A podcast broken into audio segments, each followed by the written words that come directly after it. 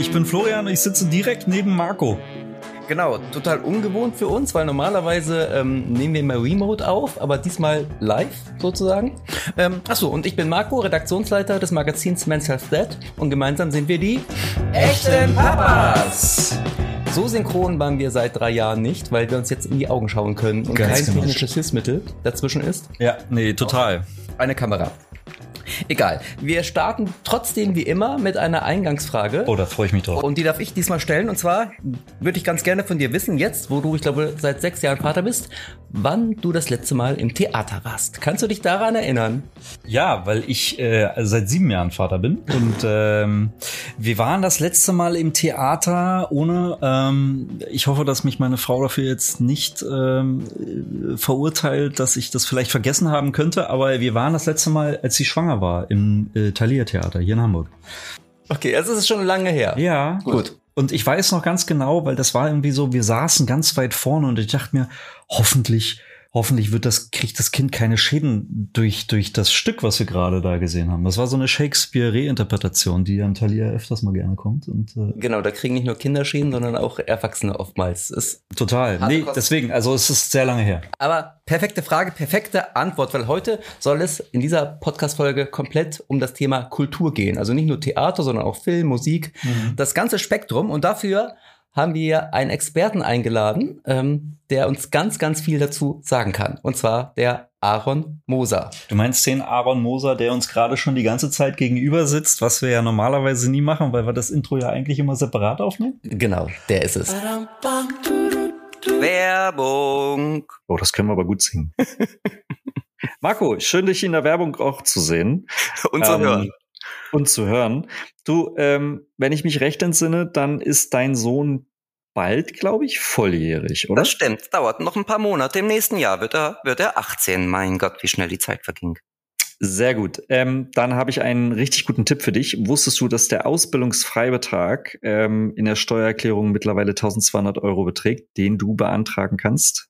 Weil dein Sohn geht ja sicherlich dann auch ins Studium oder macht eine Ausbildung. Genau, also genau das habe ich gerade auch gelernt und ich habe auch gelernt, dass es dafür Voraussetzungen gibt. Also man kann diesen Steuerfreibetrag ähm, nicht einfach so beantragen. Es gibt Voraussetzungen und zwar muss das Kind volljährig sein. Gut, das ist ja dann in ein paar Monaten. Das Kind muss sich in einer Berufsausbildung befinden oder studieren. Ich hoffe, das klappt bei uns auch. Ganz Toi, wichtig, toi, toi. Darf nicht mehr, danke. Das Kind darf nicht mehr bei den Eltern wohnen. Das tut er momentan noch, aber da drehe ich noch was dran. Und wichtig ist, der unterstützende Elternteil hat Anspruch auf Kindergeld und ist einkommensteuerpflichtig. Also das sind ein, zwei, drei, vier, fünf Voraussetzungen und dann klappt das auch mit dem Geld. Und jetzt fragst du mich sicher, woher ich das alles weiß, oder? Woher weißt du das? Gut, dass du fragst, Flo. Also ich weiß das durch die App Steuerbot, mit der kann man nämlich seine Steuererklärung ohne Vorwissen per Chat in nur 20 Minuten erledigen. Und nicht nur ich werde das demnächst machen, nein, mehr als 12 Millionen Menschen nutzen bereits Steuerbot und bekommen auf diese Art und Weise eine Steuererstattung von 1095 Euro zurück. Cool, oder? Okay, nicht schlecht. Und das heißt, jeder, der uns jetzt zuhört, kann theoretisch mit dem Code PAPA, Papa groß geschrieben, ähm, zusätzlich noch einen Rabatt von 10 Euro bekommen und zahlt dann nur noch 1995 für die Steuererklärung. Habe ich das richtig verstanden? Ja, Hast du genau richtig verstanden. Aber wenn du es jetzt falsch verstanden hast, habe ich noch einen Tipp für dich. Tippe einfach auf den Link in unseren Shownotes. Da steht nämlich nochmal alles genau drin. So. Ja, Und jetzt wunderbar. genug der Werbung. Wir gehen zurück zu unserem Gespräch. Hallo Aaron. Moin Moin, ich freue mich hier zu sein. Schön, dass du da bist. Obwohl ich nicht weiß, ob ich ein Experte bin für Kultur, aber ich befasse mich jetzt äh, sehr viel mit dem Thema. Ähm, ja, genau. Aber wir haben dich jetzt als Experten verkauft. Also du musst jetzt auch als Experte auftreten. ich probiere dieser Rolle jetzt gerecht zu werden. Okay. Also, um gleich mal ins Thema einzusteigen, diese Folge wird extrem feuilletonistisch. Ähm, wir werden sehr ausführlich über Kultur sprechen. Und zwar in meinem Zusammenhang mit Elternschaft oder Vaterschaft. Und Aaron, vielleicht bist du nicht der perfekte Experte, aber du bist der perfekte Gesprächspartner. Denn ähm, du bist das Gesicht oder der Host eines Insta-Kanals, der sich Matsch und Muse nennt. Und ähm, für alle, die Matsch und Muse noch nicht kennen, magst du einmal ganz kurz unseren Zuhörern und Zuhörerinnen sagen, um was es sich dabei dreht. Was ist Matsch und Muse? Der Name ist ja schon toll. Ja, was ist Matsch und Muse? Ähm, Matsch und Muse verknüpft im Namen so ein bisschen das, ähm, ja, Matsch, also alles, was man mit Kindern verbindet, vielleicht auch Kotze, andere Sachen. Also ähm, wenn, man tief in die Elternschaft reinguckt, ähm, im Familienleben, was da so vielleicht auch nicht so schön Sachen kommt. Und dann natürlich mit Muse die Kulturwelt.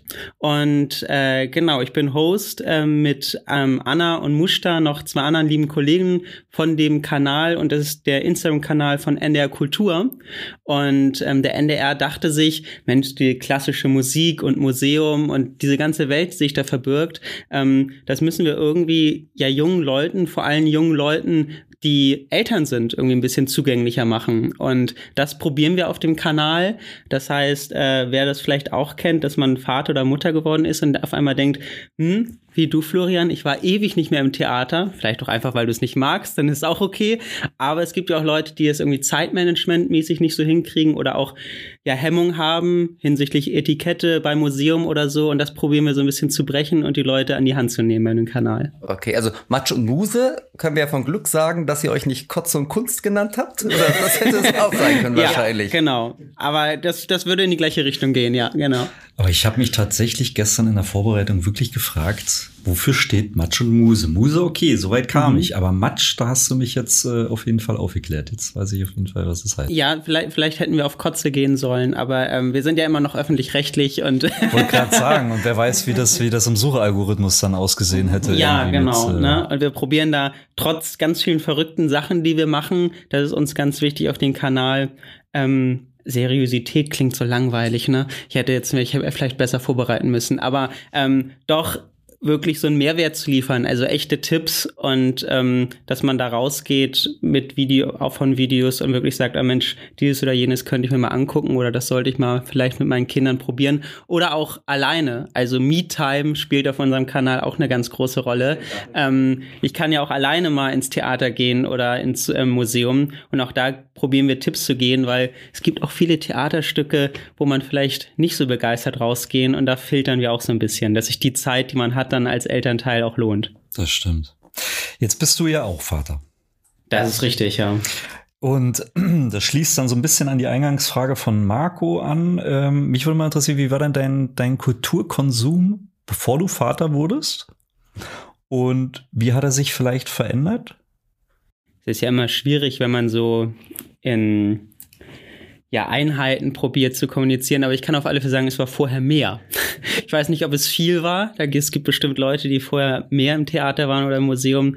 Ähm, aber ich war auf alle Fälle, bevor ich Vater war, mehr in Kulturveranstaltungen als jetzt, seitdem ich Vater bin. Und das war auch so ein Argument, ähm, zu sagen, weshalb ich auch Bock hatte, da für diesen Kanal jetzt zu arbeiten und da auch Host zu sein, weil ich das selbst so gemerkt habe in meinem Leben, dass ich eigentlich gerne mehr machen würde in dem Bereich und aber ich selber so viele Vorurteile hatte oder das auch zeitmanagemäßig nicht hingekriegt hatte oder auch dachte, naja, ah wenn ich jetzt mit meinem Kleinen ins Museum gehe und der will da alles angrapschen, ähm, das kommt ja wahrscheinlich nicht so geil. Und ähm, es gibt aber dann doch, wenn man sich viele Sachen genauer anschaut, viele Möglichkeiten, wie man das verbinden kann. Mhm, das heißt, du warst vorher mehr Museumsgänger. Also wenn du sagst, du hattest schon mehr Kultur, waren es mehr Konzerte oder Theater, Museen? Das Vorrangig äh, Theater. Also bevor ich diesen ganzen äh, Kamera- und äh, Autorenquatsch gemacht habe, habe ich wirklich eine Theaterausbildung ganz früher mal gemacht. Und deswegen äh, ja, begeistert einen das dann auch irgendwie, wenn man dann nochmal mit anderen Blicken raufguckt, wobei ich gestehen muss, ähm, wahrscheinlich kriege ich jetzt Ärger, wenn ich das erzähle, aber wir waren gerade gestern wieder im Theater, meine Partnerin musste ganz doll damit kämpfen, dass sie nicht einschläft. Das heißt, ähm, man, man, man, sucht, man hat sich dann immer so seine Leute gesucht, ja. Okay. Wo wart ihr? Wir waren in Thalia Gaussstraße und sie meinte auch, nee, sie fand es schön. Es war so ein äh, ähm, futuristisches Stück, wo es um äh, KI und und eine neue Weltanschauung ging und meinten, nee, sie fühlt sich super unterhalten, aber sie wird halt einfach immer so müde, wenn sie im Theater sitzt. Wobei, das geht mir abends auch so, ehrlich gesagt. Abends, äh, ich, egal ob ich, wo ich hingehen würde, ich würde trotzdem schläfrig werden. Aber beim Kino jetzt auch? Oh. Also, also bei dir vielleicht nicht so, aber ich erinnere mich tatsächlich, als meine Kinder noch jünger waren, ich bin sehr gerne in die Spätvorstellung gegangen. Das konnte ich mir abschminken, weil ich bin immer eingeschlafen in der Spätvorstellung. Selbst bei James Bond. Ich wäre noch nicht mal in der Bist du wirklich eingepennt? Ja. Also, so wie der Also man musste sich dann wecken, so, hey, hallo, der Film ist vorbei, Sie können gehen. Dann kommt irgendwann der Platzanweiser und da sitzt noch so ein Einzelner. Also, was heißt, bin ich wirklich eingepennt? Es war tatsächlich so irgendwie, dass ich gewisse Lücken in der Handlung hatte. Sagen wir es mal so. Also zum Abspann war ich wieder wach. Aber Blackout. ich konnte nicht sagen, wer der Mörder ist, beispielsweise. Ist so, bei anderen, äh, die andere brauchen Alkohol für Blackouts. Marco geht in die Spätvorstellung. Aber ich kann das sehr gut nachvollziehen. Also ich glaube, auch das ist ja etwas, wenn man weniger Zeit hat als Vater oder Elternteil, muss man nicht drum rumreden. Jedenfalls weniger Zeit für sich, weil man ja auch gerne Zeit mit den Kindern verbringt. Ähm, vor allen Dingen weniger Schlaf, das ist bei mir so ein ganz großes Thema. Dann setzt man ja doch irgendwie Prioritäten und da habe auch ich festgestellt, dass da leider oft Kultur nicht immer so an erster Stelle steht. Genau, du hast ja auch schon die Me-Time angesprochen. Da muss man sich dann entscheiden, gehe ich ins Kino oder lege ich mich ins Bett, oder? Also, oder in meinem Fall, ich habe dann beides halt gemacht, aber das ist ja auch nicht Sinn der Sache und auch ein teurer Schlaf tatsächlich. Ja, das stimmt. Wobei auch da, ich glaube, dass so ein Klischee ist, dass es immer heißt, dass Kultur so teuer ist. Also es gibt da, glaube ich, ganz unterschiedliche Angebote. Es gibt auch gerade für Kinder oder mit Kindern Sachen, die man umsonst machen kann, auch in Museen.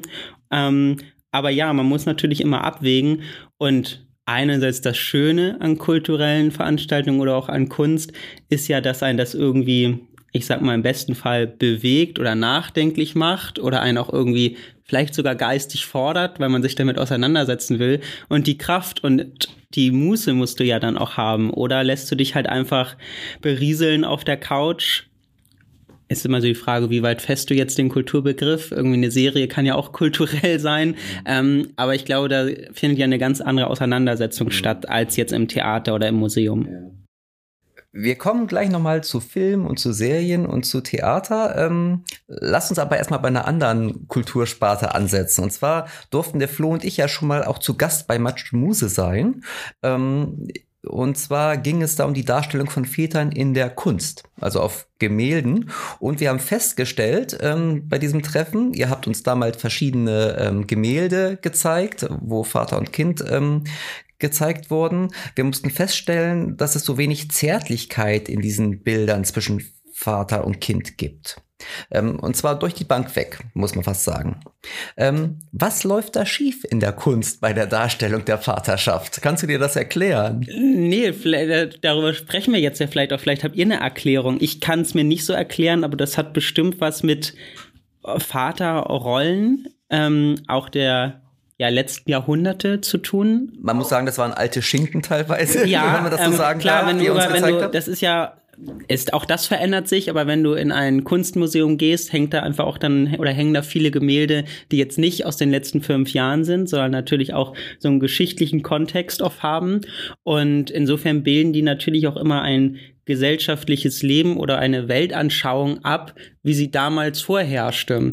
Und da stellt man schon fest, dass natürlich Männer, nicht selbst bewusst nicht Väter, ähm, als Männer oder Arbeiter oder auch Krieger, wie auch immer, assoziiert wurden und nicht unbedingt als liebevolle Väter. Und wenn man ähm, einen Mann sieht, wo man denkt, ah ja, okay, und da ist auch ein Kind, ist der wahrscheinlich der Vater, dann merkt ihr schon, wie ich das gerade formuliere, ist das oft in den Gemälden gar nicht so klar, weil man jetzt gar nicht, wie wir es so sagen würden, ah, der nimmt den in den Arm oder ähm, gibt, zeigt den irgendwie eine Zärtlichkeit. Das war erst recht tabu.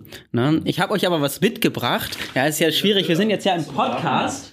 Ähm, aber ihr könnt das beschreiben, weil ich habe auch nochmal gesucht und im Video sieht man das ja dann. Und das fand ich ist ein sehr schönes Beispiel, wo aber so ein Gegenteil nochmal da ist. Also ich kann es euch ja beschreiben, wow. so ein ähm, ja, Mann, ähm, ein Geschäftsmann ist das, der ein Selbstporträt gemacht hat, der halt mit seinen Kindern so auf dem Schoß da sitzt und wirklich sehr, sehr zärtlich ist. Und ähm, wenn man so die Geschichte noch kennt, im Hintergrund, um das den Zuhörern so ein bisschen zu beschreiben, ist es so ein altes Barockhaus und im Hintergrund sieht man auch ein Gemälde und das ist zum Beispiel die verstorbene Mutter, wenn man sich damit auseinandersetzt. Und das zeigt schon zumindest die Sichtweise dieses Vaters, weil er sich auch so hat als Auftragsarbeit malen lassen. Und das ist aber ein absolutes Unikat, kann man so sagen. Ne? Sowas gab es sonst nie. Ich würde sagen, das ist die erste Interpretation äh, der neuen Väter. Ja, kann man so sagen.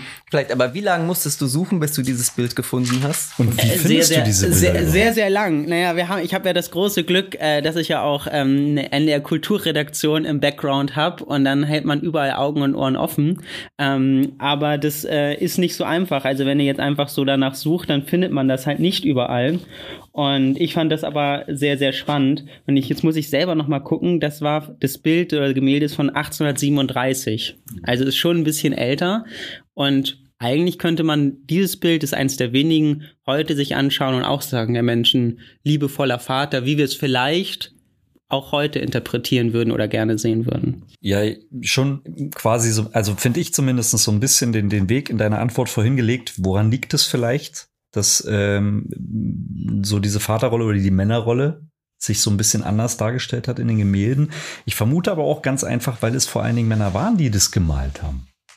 Das war also ohne jetzt zu, also äh, bewusst nicht zu gendern. Es gibt, gab ja früher viel mehr Maler als Malerinnen. Also mir viele jetzt, gut, jetzt bin ich nicht der Kunstexperte, aber aus der Zeit, in der dieses Bild entstanden ist, wüsste ich nicht, ob es da vielleicht auch eine Malerin gab. Ja, also es gab natürlich immer Frauen, die gemalt haben, aber die waren oft dann nicht so anerkannt, ne? Und wurden dann dementsprechend nicht so ja publiziert ähm, und haben dementsprechend dann auch oft gar nicht so einen Bekanntheitsgrad erreicht. Es taucht jetzt manchmal immer noch, du hast vorhin den Begriff alte Schinken gesagt, äh, dann auf irgendwelchen Dachböden, dann vielleicht auch Gemälde auf. Ja. Nee, das ist ja okay, aber wo man dann erst heutzutage, sage ich mal, vielleicht mehr auf die malerische Qualität guckt ja. und gar nicht so, ob das jetzt eine Frau oder ein Mann gemalt hat. Auch da sind wir wieder bei Rollenklischees, ähm, von denen wir ja heutzutage auch leider Gottes immer noch nicht frei sind. Mhm. Ähm, und ja, dadurch ist das Bild, das wir sehen, oft auch eher von Männern geprägt, wie sie vielleicht auch auf ihre eigene Väterrolle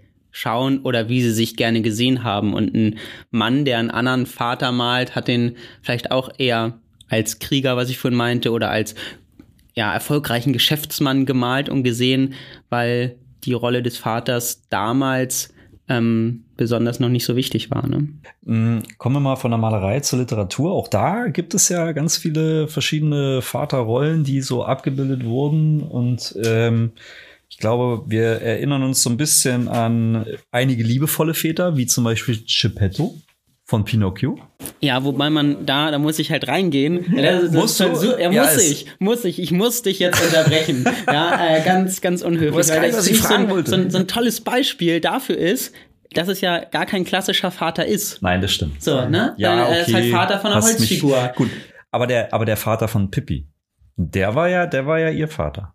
Ja, aber der ist ja auch nie wirklich da, ne? Also wenn der da Das ist, stimmt. ist das ein Das ganz, stimmt. ganz toller und liebevoller Vater, Der aber auch klassische da Wochenendpapa genau, ist das, haben wir oder? irgendwie wieder so, ein, so eine Ausrede. Das ist jetzt ja nicht der Montag bis, bis Sonntag Papa. Das ist richtig, aber so, und jetzt, äh, jetzt grätsche ich mit meiner Frage nämlich rein. Ähm, ist der normale Vater eigentlich viel zu langweilig gewesen? Weiß ich nicht. Es gibt ja auch in, jetzt wirst du mich gleich nach Beispielen fragen, dann kann ich bestimmt nichts sagen. Ähm, aber ich, wenn ich jetzt recherchieren würde, würde ich davon ausgehen, dass man in Büchern oder auch Filmen mehr, ich benutze jetzt absichtlich das Wort klassische Mütter findet, die einfach gute Mütter da sind, vielleicht auch Randfiguren, gar keine Hauptrollen haben oder so, aber halt da sind und sich um die Kinder kümmern. Und das ist bei Vätern zumindest, um das abmildern zu formulieren, sehr, sehr viel seltener. Ähm, und wenn man in irgendeiner Geschichte einen Vater hat, der sich gut kümmert, ähm, dann immer durch einen ganz besonderen Umstand. Ja, also wir haben uns zum Beispiel irgendwie dann auch mal, äh, um da das alles so in einen Pott zu werfen, äh, zu werfen äh, Filme angeguckt und du findest eigentlich nur gute Väter, wenn irgendwas mit der Frau passiert ist. Also die ist irgendwie tot oder die ist abgehauen oder sonst was und so ist es in Büchern oft ähnlich oder du erfährst gar nicht, was mit der Mutter da ist. Aber es hatte anscheinend irgendwie aus Geschichtsschreibergründen, sage ich jetzt mal, so nur eine Notwendigkeit, ein gutes Vaterbild zu zeichnen, wenn die Mutter halt nicht da ist. Das macht nichts. Ich kann da auch noch was zu sagen und eingrätschen, weil genau dieses Thema Väter in Film haben wir auch schon mal bei Men's Health Dead bespielt. Und äh, also da muss ich tatsächlich dich bestätigen. Also da gibt es so Filme wie Findet Nemo, ne? Wo die Mutter wurde, glaube ich, gefressen. Oder ähm, Captain Fantastic, da ist die Mutter, glaube ich, gestorben verstorben an einer unheilbaren Krankheit und ähm, Fatherhood, ähm, also es gibt tatsächlich ganz, ganz viele Beispiele, wo die Mutter entweder König der Löwen. So, ne? Also da hast du zwar einen ganz tollen Vater, aber der stirbt auch und der ist zwar irgendwie immer präsent im Film, aber ja mehr so aus dem Jenseits und leitet so den Jungen an. Also ist eigentlich eine ganz, ganz tolle Vaterfigur, aber die hat auch wieder so einen großen Haken, weil die dann halt irgendwie wieder nicht da ist. Ja, ja, genau. Aber tatsächlich, oh, gerade so diese Tatsache, dass die Mütter oftmals abwesend sein müssen, damit der Vater ähm, überhaupt glänzen kann. Das ist ja wirklich so ganz oft ähm, ein Paradebeispiel. Wobei ich aber sagen muss, als ich das, äh, als ich mich da wiederum vorbereitet habe, da fiel mir immer Darth Vader ein. Und da ist ja die Mutter auch nicht da, aber er ist jetzt nicht der beste Vater, glaube ich. Das stimmt. Ausnahmen bestätigen die Regel. Trotzdem, also meine Frage bleibt und davon bin ich überzeugt so, Hollywood will uns für dumm verkaufen. Jedenfalls uns Väter. Oder? Wie siehst du das?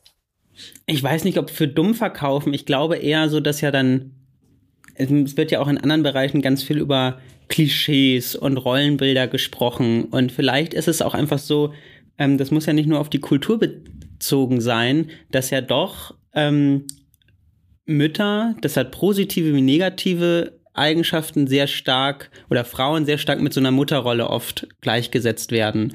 Und ähm, man da ja vielleicht, also oft hat der Vater, ich sag mal auch neben einer starken Mutter, ähm, die das irgendwie einnimmt, auch nicht so den Platz. So, und insofern wird das vielleicht aus der Perspektive so gedreht, ähm, weil man sich dann vielleicht irgendwie fragt, ja, wenn der Vater so gut ist und dargestellt wird, ähm, dann schreibt man die Mutter lieber gleich ganz raus, bevor man sie irgendwie schlecht macht.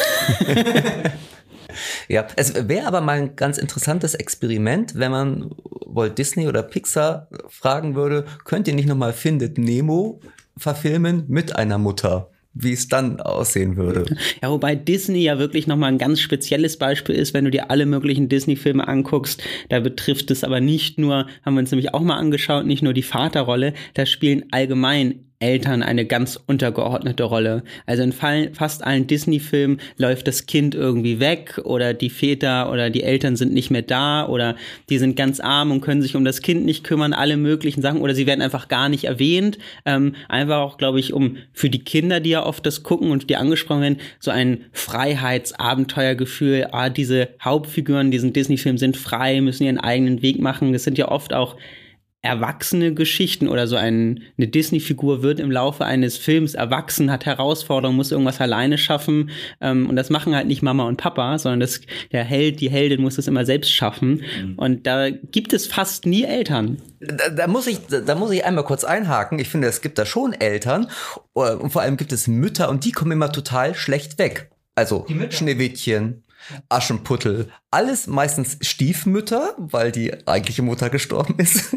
da sind wir wieder. Und die sind ja echt ziemlich mies drauf finde ich, die Stiefmütter. Aber das ist ja eigentlich, das, das ist ja nicht Walt Disney, das sind ja dann die äh, Märchenerzähler von früher. Das stimmt. Walt Disney hat das ja oftmals so aufgegriffen. Genau. Also die Gebrüder Grimm scheinen auch ein Problem mit Müttern und Vätern gehabt zu haben. Ja, ja was ja spannend ist, ist, dass wir gerade heutzutage ja probieren, alles irgendwie gleich zu gestalten. Also jeder soll gleich viel Zeit haben mit dem Kind, möchte auch gleich viel Zeit verbringen mit dem Kind, ob Vater oder Mutter. Aber man dann feststellt in so, ja doch klassischen Formaten, sei es Büchern, Filmen oder dann sogar Gemälde, die ja auch Geschichten erzählen, bis hin zu Fotografie, ähm, werden noch so, zumindest sage ich mal, so alte Rollenbilder aufgegriffen. Ne? Also ich glaube, dass ich bei der Fotografie, gerade wenn man jetzt sowas wie Social Media, Instagram und so anschaut, da bricht das sehr stark, weil das da ja auch total Trend ist, so ein Blick hinter die Kulissen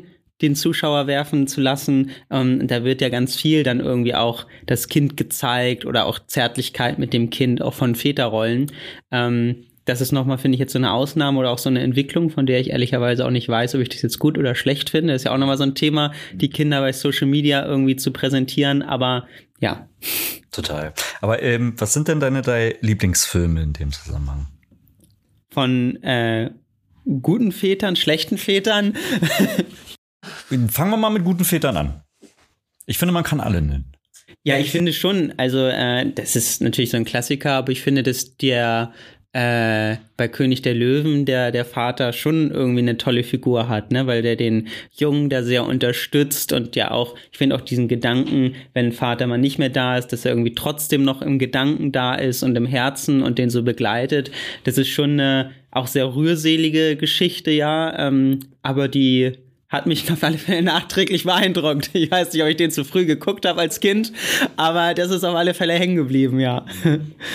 Und ähm, ich überlege gerade sonst von fürsorglichen Vätern, ähm, wen ich noch ganz, ganz toll finde, ist, ich weiß nicht, ob ihr den Film kennt, Das Streben nach Glück mit Will Smith. Ja. Ähm, vielleicht funktioniert das in dem Film auch so gut, weil den Sohn der in der oder der Junge, der im Film sein Sohn ist, ist ja auch wirklich sein Sohn. Jan Smith, glaube ich, heißt der. Und ähm, es geht so darum, ja, dass die Mutter halt äh, weggelaufen ist oder abgehauen ist und der Vater probiert eigentlich so normaler Alltag, hat irgendwie keinen richtigen Job, probiert über die Runden zu kommen, wird aus der Wohnung rausgeschmissen, hat aber irgendwie immer so seinen kleinen Jungen da an der Hand und ähm, die schlafen dann in der U-Bahn, aber sind immer, also das ist eine unglaublich körperliche Beziehung im positiven Sinne, dass sie zusammen im Bettchen einschlafen, dass er ihn ganz viel in den Arm nimmt und da spürt man einfach ganz viel Emotion und der macht auch viel falsch oder da läuft nicht alles richtig, wo man auch so denkt, dann vergisst er den Jungen, glaube ich, irgendwann mal nach dem Kindergarten, der wird nicht abgeholt, aber der bemüht sich immer Herzreißen. Du merkst so, was ihm der Junge bedeutet. Und ich glaube, das ist nachher, ja nicht wie ihr das seht, ich glaube, man kann viel falsch machen, aber nachher ist so eine Basis einfach irgendwie wichtig. Ja. Okay. Mein Lieblingsfilmvater ist ja Mrs. Doubtfire. Ein, ein Klassiker mit Robbie Williams. Ähm, ähm, kennst du den? Ja, aber ist ja auch wieder um die Ecke, ne? So ein bisschen. Um die Ecke und vor allem ist ja das Interessante irgendwie, dass der, der Hauptdarsteller in die Rolle einer Frau schlüpfen muss, nämlich als Kindermädchen, um wieder an seinen Kindern näher dran zu sein. Aber also, wie, wie seht ihr das denn? Ist das, die Frage kann man ja auch zurückspielen, also wenn ihr das so betrachtet, warum haben Väter oft nach wie vor so eine klassische Rolle in, in den Medien oder warum treten sie auch einfach gar nicht auf? Ich glaube tatsächlich, dass Medien ja auch nur etwas reproduzieren und die sind einfach hinterher. Also ähm, ob das jetzt beim, beim Film ist oder ähm, meine Frau hat ja einen Bilderbuchladen und da sehen wir auch, dass irgendwie die meisten Geschichten die Väter immer noch abwesend sind, weil es halt seit Jahrzehnten so gelernt ist und ähm, die Filmemacher, die Zeichnerin, wer auch immer, natürlich auch mit so einem Bild aufgewachsen ist und das einfach ganz automatisch reproduziert. Und so langsam ändert sich das. Ne? Aber ich glaube einfach, ähm, dass es noch Zeit braucht. Ja, unterschreibe ich. Ich, ich glaube, ich würde noch äh, hinzufügen, also meine Hypothese ist auch so ein Stück weit, ähm, wenn man jetzt mal rein aus dem aus der Literatur oder, oder der, der, der Charakterentwicklung ähm, von, von Protagonisten geht, dann ähm, ist es manchmal, glaube ich, ein bisschen schwierig, äh, wenn man zu viele parallel entwickelt und, und ähm, sie sozusagen durch die Handlung laufen lässt. Und ich glaube, es ist dann in dem Fall auch ein Stück einfacher, wenn du dieses ähm, äh, Helfer und Helfenden, also Vater und Kind beispielsweise hast, die glaube ich, von der Funk, von der, von der Beziehung her, glaube ich, lassen, lassen sich da besser Geschichten mit erzählen. Wisst ihr, was ich meine? Ja. Weil, ähm, wenn du jetzt zum Beispiel, ne, findet Nemo, wenn wir jetzt mal, wenn das beides, also wenn Mutter, Vater und Nemo, also oder Mutter und Vater hätten Nemo gesucht, aber hätte Nemo ja auch verschwinden können, hätten Vater und Mutter äh, Nemo zusammengesucht. Wäre bestimmt auch eine nette Geschichte geworden. Wahrscheinlich, ja, wahrscheinlich. Vielleicht, okay, da funktioniert es nicht, aber ich muss nochmal, wir, wir treffen uns zu einem zweiten Teil ähm, dieser Podcast-Folge, dann äh, werde ich meine These bis dahin falsifiziert haben. Aber ähm, nee, ja, ich, und, und ich denke aber immer noch auch ein Stück weit ähnlich wie mit den, mit den Gemälden. Ähm, es ist sehr viel Überlieferung alter Rollenbilder. Und gerade was so Literatur und, und äh, Film auch oder generell Kunst betrifft, ich glaube, sowas braucht ein bisschen länger. Wenn, also wenn es da neue Wege gibt, ähm, die auch wirklich auszuprobieren ähm, und äh, die Entwicklung, glaube ich, ist einfach ein bisschen, braucht ein bisschen mehr Zeit, ähm, bevor sich dann wirklich Dinge ändern. Man, Zweite Hypothese. Man muss ja auch sagen, irgendwie, wenn man sich mit Kultur beschäftigt, beschäftigt man sich in erster Linie mit altem Zeug. Ne? Also alte. Das ist jetzt sehr klischeehaft. also- ne? Also, äh, Aaron war jetzt erst bei AI im Theater. Naja, oder ne, total, also um das so ein bisschen aufzubrechen, ich weiß nicht, ob ihr davon gehört habt, hier in Hamburg ähm, gab es eine Monet-Ausstellung, Monets Garten, das war eine immersive, also mit ganz vielen Beamern und äh, fand ich, klar, aus deiner Warte wieder alte Schinken, aber ähm, neu aufbereitet, so halt, ne, auf riesigen ähm, Beamer-Leinwänden und da war ich zum Beispiel auch mit meinem Kleinen und das fand der super, ne, weil da ganz viel interaktiv war. Man konnte sich da hinstellen und sich bewegen und dann haben sich die Re Seerosen auf der Leinwand verändert und das ist irgendwie cool. Also es war für mich ganz spannend. Ich konnte mir nicht so viel durchlesen, wie ich gern gewollt hätte, weil er doch dann immer irgendwie sich was anderes anschauen wollte. Aber wir haben das irgendwie zusammen gemacht und ähm, das sind ja neue Möglichkeiten, die es früher auch nicht gab, wo ähm, das ja auch ganz neue Zugänge gibt. Das stimmt. Das war auch jetzt auch ein bisschen zugespitzt von mir formuliert, aber tatsächlich geht es, äh, geht es auch um, um die Geschichten, die immer wieder ähm, weitergesagt werden. Und wir haben das gerade schon bei den Gebrüder Grimm, das sind alte Märchen. Walt Disney hat sie aufgegriffen, hat sie modernisiert, aber trotzdem bleibt es natürlich die Geschichte. Und so werden die Geschichten immer weitergetragen. Und ich glaube einfach, dass wir äh, übergreifend, egal ob nun Film oder Theater, auch neue Geschichten brauchen, um auch neue Väter zu zeigen. Ja, wobei, also was ich ganz spannend fand, wir hatten uns eine Studie vom Bundesministerium für Familie angeguckt und da haben, ich weiß es nicht mehr genau, es waren 80 oder 90 Prozent der Väter oder jungen Väter haben gesagt, dass ihnen schon eigentlich die Zeit mit ihrer Familie wichtiger ist als jetzt ähm, irgendwelcher Finanzkram. Trotzdem, das ist gegenläufig, arbeiten aber über 87 Prozent von jungen Vätern über 36 Stunden die Woche. Und das passt ja dann irgendwie nicht zusammen, weil nachher, das stelle ich auch immer fest, ihr vielleicht auch, geht es irgendwie immer um Zeitmanagement. Erst recht, auch wenn du was Kulturelles machen musst, brauchst du auch extra Zeit. Zeit und Geld tatsächlich. Obwohl du ja gesagt hast, Kultur muss immer teuer sein. Aber, Aber das geht halt nicht so, ne? Oder und da stelle ich mir fest, ich glaube, dass wir uns ganz viel wünschen, auch in unseren Köpfen, wie wir unsere uns selbst sehen oder wie wir Rollenbilder vielleicht auch nicht mehr sehen, also dass das aufbröselt, aber die Realität ist dann, glaube ich, doch oft so, dass äh, ja Papa irgendwie arbeiten geht und Mama nicht nur zu Hause sitzt, aber vielleicht ein bisschen weniger arbeitet oder so, ne? Aber Ähm, dafür braucht es Vorbilder, Vorbilder im Kollegenkreis, in der Familie, im Bekanntenkreis, aber halt auch in der Kultur, meiner Meinung nach. Ne? Und da ist, das ist auch die Aufgabe der Kultur, da neue Väter zu zeigen. Ist ja aber auch schwierig. Also ich war neulich und da bin ich super dankbar, dass ich für diesen tollen Kanal Matsch Muse arbeiten kann, weil ich da natürlich im Zuge der Arbeit mir Ausstellungen angucken kann oder was unternehmen kann, auch mit meinem Sohn und das trotzdem irgendwie für mich im Hintergrund noch Arbeit ist. Ähm, aber sonst muss ich auch ehrlicherweise gestehen, das ist jetzt dadurch ein bisschen mehr geworden, auch dass ich was mit ihm zusammen machen kann. Aber die Zeit hätte ich ja einfach nicht. Also wir waren neulich zum Beispiel bei der ähm, Eltern-Kind-Kurs der musikalischen Früherziehung. Das ist aber unter der Woche um 9 Uhr. Da arbeite ich normalerweise und mein Kleiner ist in der Kita. Also no way, da könnten wir halt nicht hingehen. Und jetzt so, in, in dem Fall habe ich das große Glück, dass ich das irgendwie machen kann und dann geht er an dem Tag nicht in die Kita und alles okay. Ähm, aber wie kriegt ihr das hin? Also könnt ihr auch mal so sagen, wie, wenn man sich überhaupt dafür interessieren würde, äh, wie, wie bringt man sowas unter einen Hut?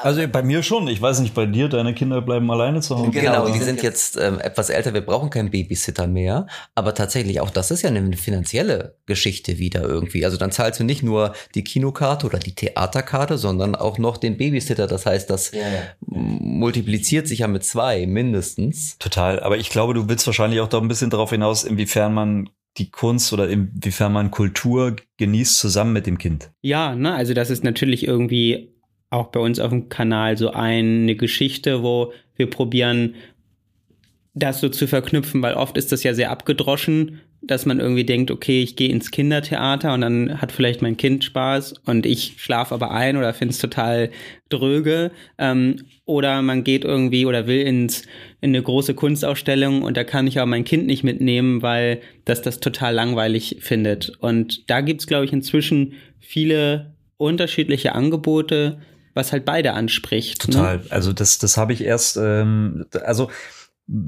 ich war jetzt das letzte Mal, glaube ich, im, ähm, oh, jetzt muss ich meine Antwort äh, vom, vom Intro. Können wir das Intro nochmal aufnehmen, äh, revidieren?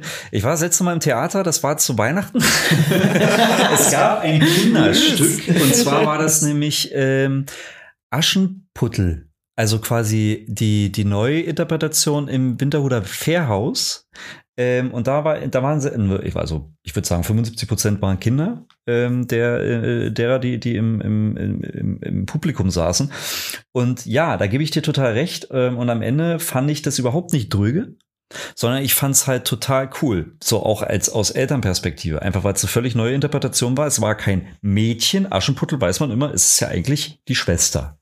So, hier war es der Bruder. Also Aschenputtler. Entschuldigung, ja, genau, Aschenputtler. Ja, du warst, warst du auch da. Nee, hieß das tatsächlich so? Ja, ja. Das ist Aschenputtler, glaube ich. ähm, aber und äh, ja, und äh, andererseits denke ich mir hin und wieder so, naja, also ich, ich möchte es mir nicht anmaßen, wenn ich mit meinem Sohn oder wenn ich Zeit mit meinem Sohn kulturell verbringe, das in irgendeiner Form dröge zu finden, weil ich freue mich, dass er sich dafür interessiert. Also ich gehe auch mal zu Puppentheater. Die, ja, die aber da ist ja die. Frage, das ist ja auch, ist das gerechtfertigt? Also das äh, frage ich mich selber auch.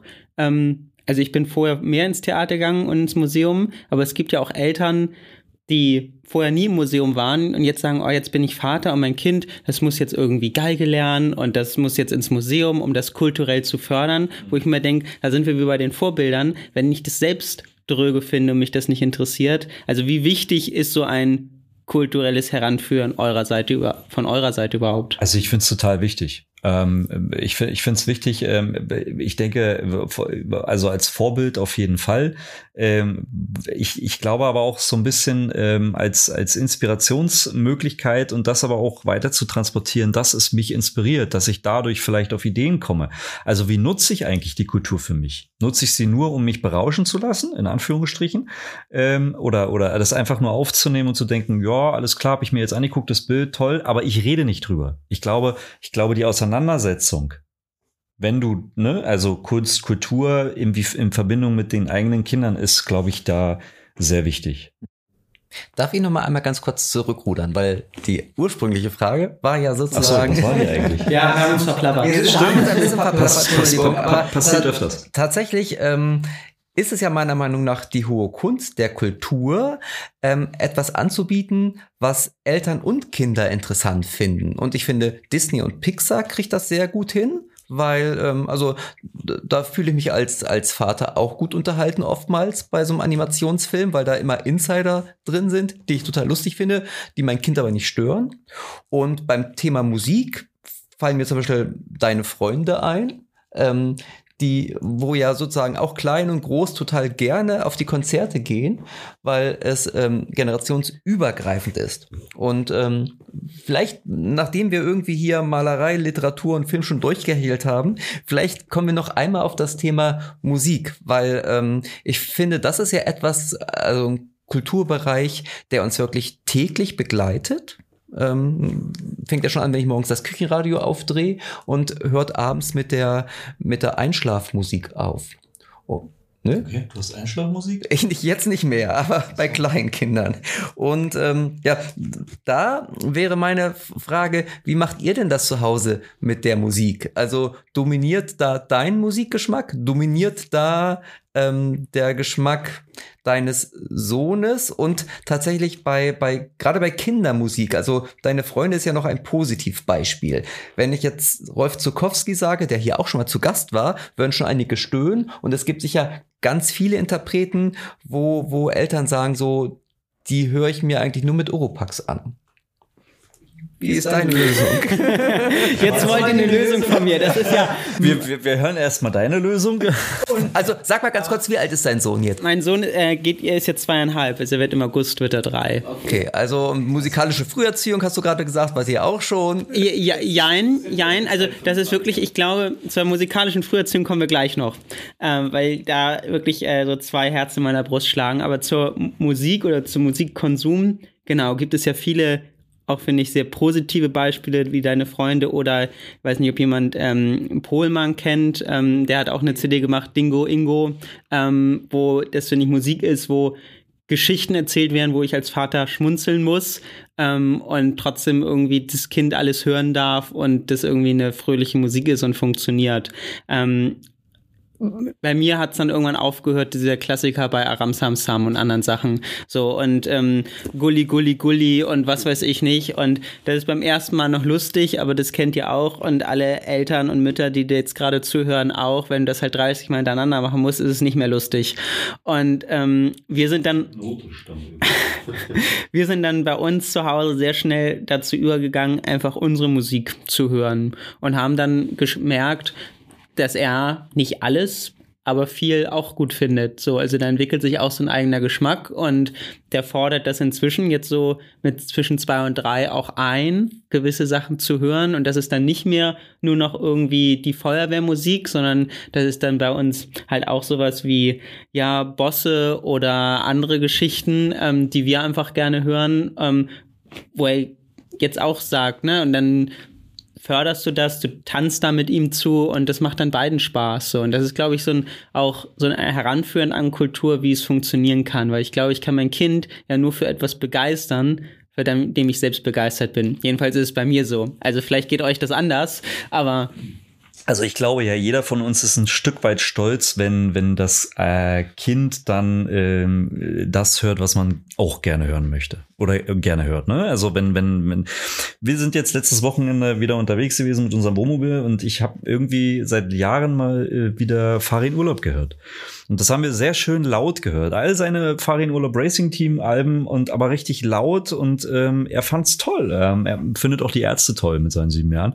Ähm, andere Freunde von uns waren jetzt mit ihrem Kind bei Metallica äh, beim Konzert. Ne? Waren ja zweimal hier in Hamburg äh, am Wochenende. Du um die Schiene. Ich war jetzt gerade äh, beim ESC äh, mit der Band Lord of Lost und habe mich da auch vorbereitet und habe das auch ganz viel äh, mit meinem Kleinen zu gehört. Und da muss man auch sagen, das sind ja so Klischees, die im Kopf stecken, auch bei so einer Band wo man sagt irgendwie, also Heavy Metal sind die nicht, Gothic Rock sind die auch nicht, also die lassen sich ja sowieso nicht so reinpacken. Und warum soll ich meinem Kind sowas nicht auch mal vorspielen? So, ne? Das sind auch alles oder viele von den Vätern und das funktioniert. Und dann kann mein Kind ja immer noch sagen, mag ich nicht oder weiter oder nicht reagieren. Aber wenn du was anmachst und du merkst, das findet's cool, warum nicht? Ja, und ich denke, dass das ähm, wir alle sind ein Stück weit in unserem Musikgeschmack ja irgendwie durch unsere Eltern oder unser Umfeld dann später geprägt worden. Keiner von uns hört noch weiterhin Aram Sam Sam, weil er nur Aram Sam Sam gehört hat und nichts anderes so. Ne? Das wäre krass. Das wäre total krass. Ich möchte mir das, ich möchte mir das nicht vorstellen. Können, können wir daraus ein Buch oder einen Film machen? Das wäre doch die Geschichte. Das Leben des Aramsamsam. Ja, der, der, der Ramsamsam singende Vater oder so. Ja, aber ähm, wenn ich mir überlege, das allererste Lieblingslied, was ich hatte, und da war ich nicht, weiß ich nicht, zwei, drei Jahre alt oder sowas, war Life is Life. Kennt ihr das noch aus den 80ern? Life is Opus, life. oder? Na, na. Opus? Ich weiß noch nicht mal mehr, wer das gesungen hat. Ich weiß nur, dass ich, dass, dass das erst mein erster Ohrwurm war, der heute noch im Ohr steckt. Also ich habe ihn nicht rausgekriegt.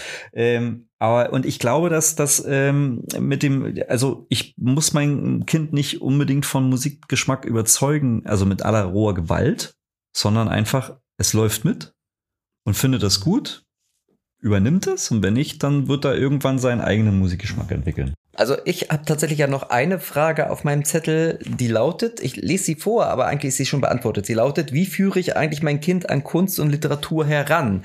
Aber ich glaube, Aaron, du hast es schon beantwortet, weil du hast gerade schon gesagt, ich kann ein Kind nur für etwas begeistern, für das ich selbst begeistert bin. Ist das das Geheimnis?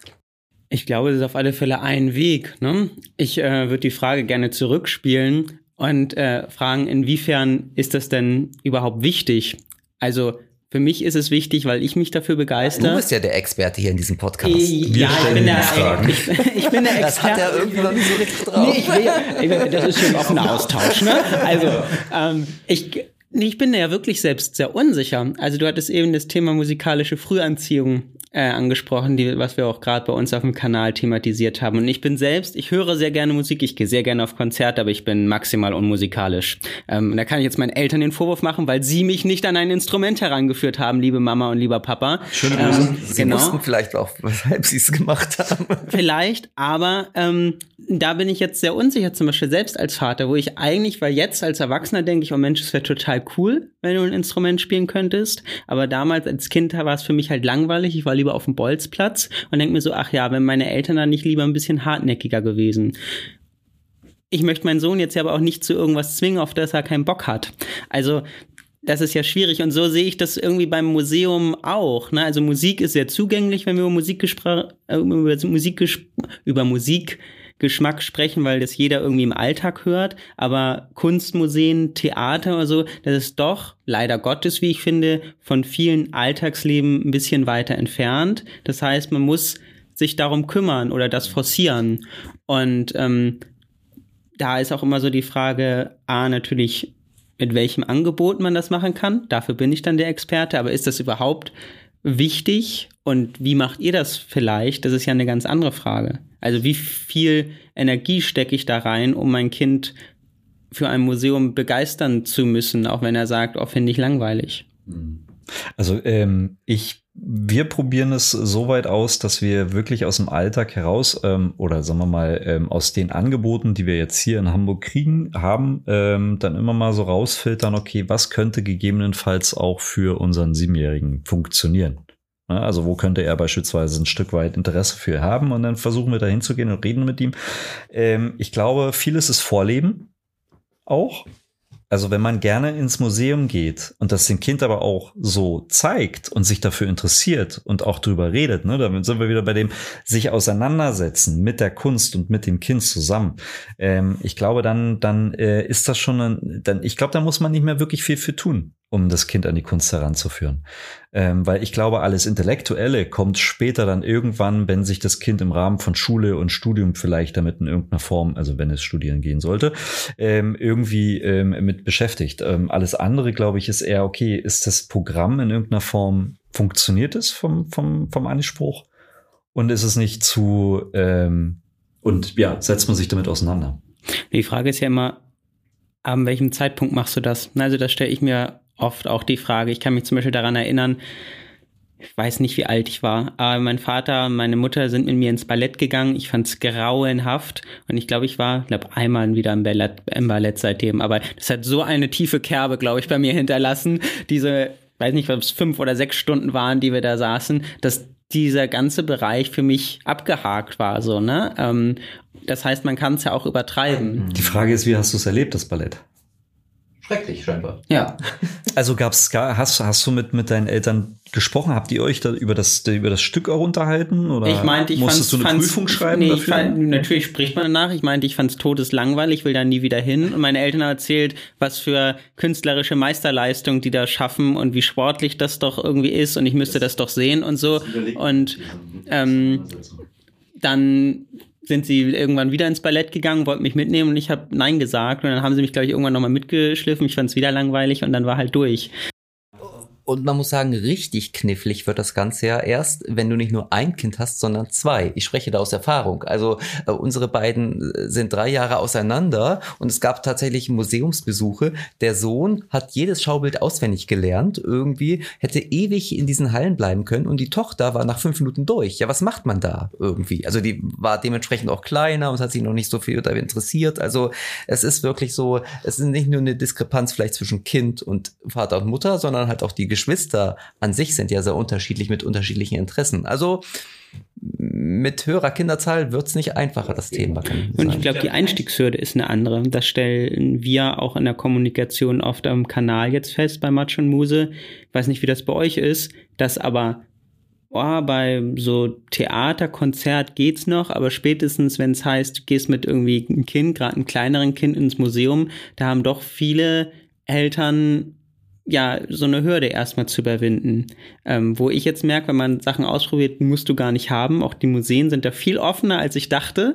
Ähm, weiß nicht, wie geht's euch da? Habt ihr da irgendwie mal was Blödes erlebt selber? Oder stellt ihr das auch so fest, dass man eigentlich ja so sagt, ah ja, mit Kleinkindern, da geht man jetzt nicht unbedingt in eine Kunstausstellung? Nö. Also ich nicht. Ähm, wir haben damals, ähm, da war unser äh, Sohn fünf Monate, da waren wir in Sydney im großen, in dieser großen Nationalgalerie und ähm, selbst da hat das funktioniert. Also der ist dann da durchmarschiert und durchgerobbt und alle fanden es toll, dass er da, also manchmal hat er so ein bisschen den Gemälden Konkurrenz gemacht, aber ähm, es war, also das, das hat bisher gut funktioniert. Ich meine, meine Frage wäre auch ähm, so ein bisschen gewesen, welche, welche Pleiten, Pech und Pannen kann man denn überhaupt so in so, einem, so einem Museum oder im Theater bei so einem Besuch einfach ähm, ja, erleben mit Kindern?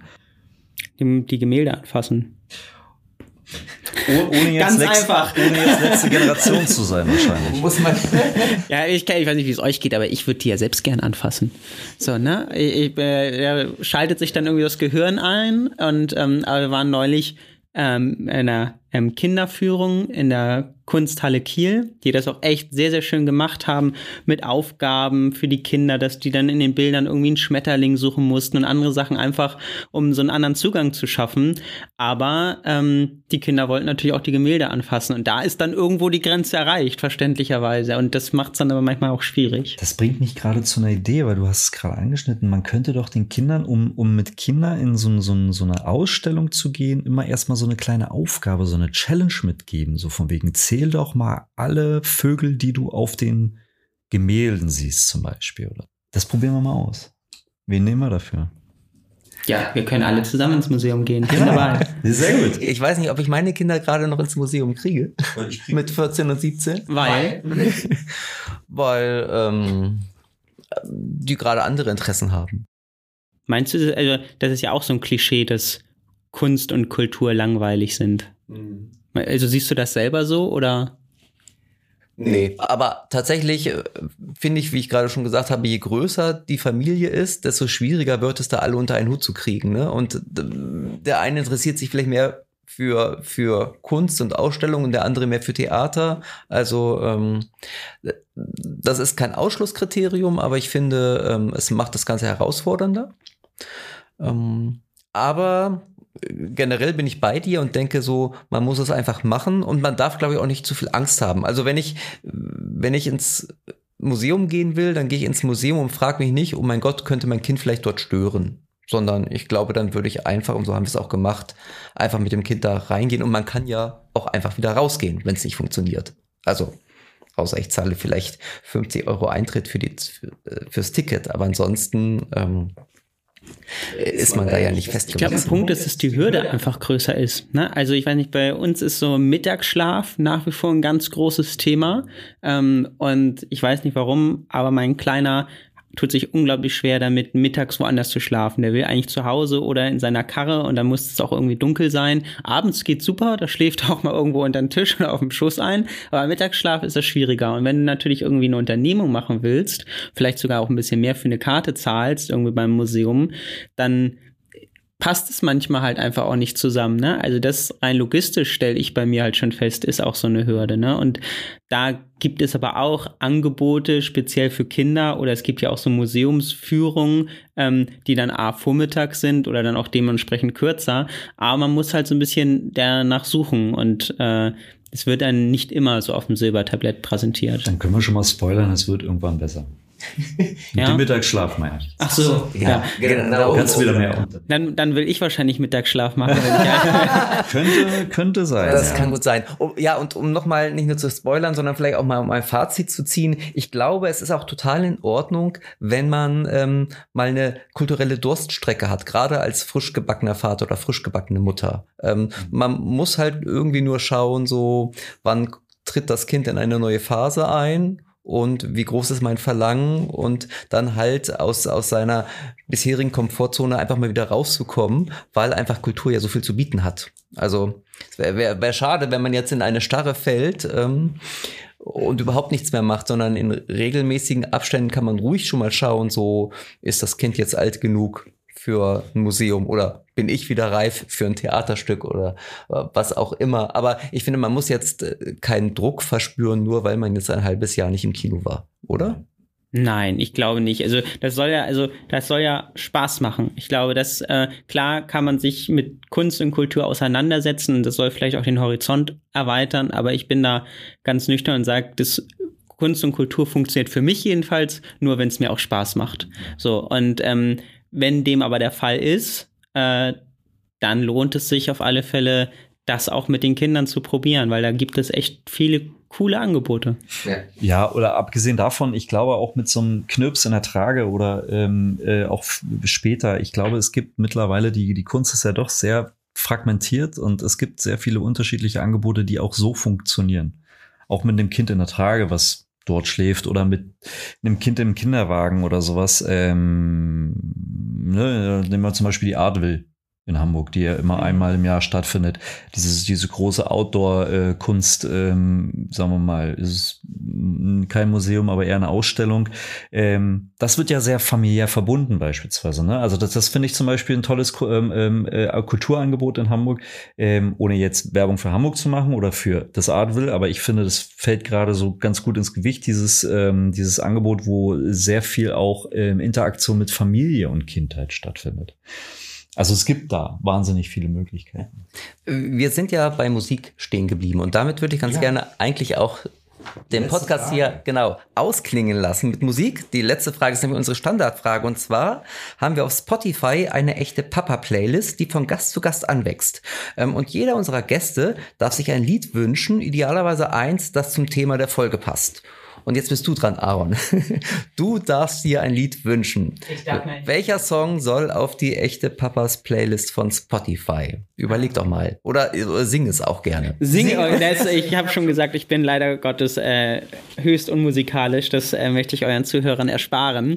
Ähm, aber was mein Kleiner einfach im Moment äh, total abfeiert, äh, ist äh, von Bosse Tanz mit mir. Und äh, das passt jetzt nicht so super, es thematisiert jetzt nicht den Bereich Kultur, ähm, aber das ist, glaube ich, so ein Beispiel für, das ist Musik, die man auch gut als Erwachsener hören kann. Und ähm, wir machen das oft gerne zu dritt. Er ist so zwischen uns, jeder hat einen Arm und dann hüpfen wir durch die Wohnung und er feiert es total ab. Und äh, das kann ich sehr empfehlen. Super. Tanz mit mir von Bosse kommt auf die echte Papa-Playlist von Spotify. Ja. Die, Achtung, Werbung, ihr übrigens abonnieren könnt, genauso wie diesen Podcast. Werde ich ähm, gleich machen. sofort. Also äh, abonnieren, bewerten, anhören. Das ist eigentlich das Wichtigste.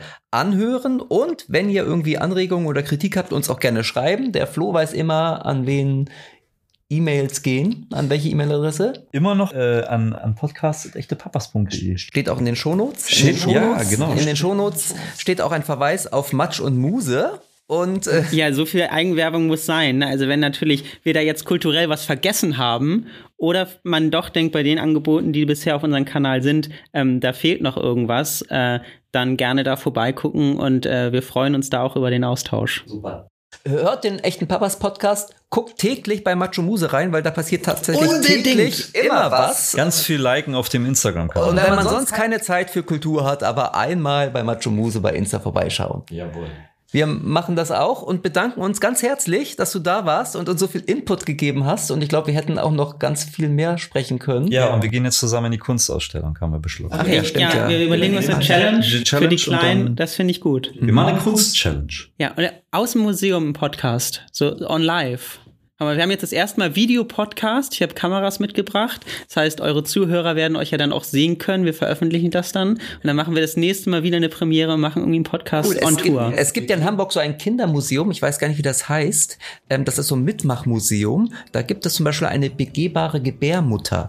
Wenn wir aus dieser Gebärmutter Video filmen, ich wollte jetzt eher Kunsthalle sagen. Okay. So, aber gut, wir können auch in die okay. Gebärmutter gehen. wir werden uns, wir werden uns irgendwo sehen, wir werden uns irgendwo hören, idealerweise auf diesem Kanal. Genau. Ja, also vielen Dank fürs Zuhören und bis bald in zwei Wochen. Macht's gut. Tschüss. Tschüss.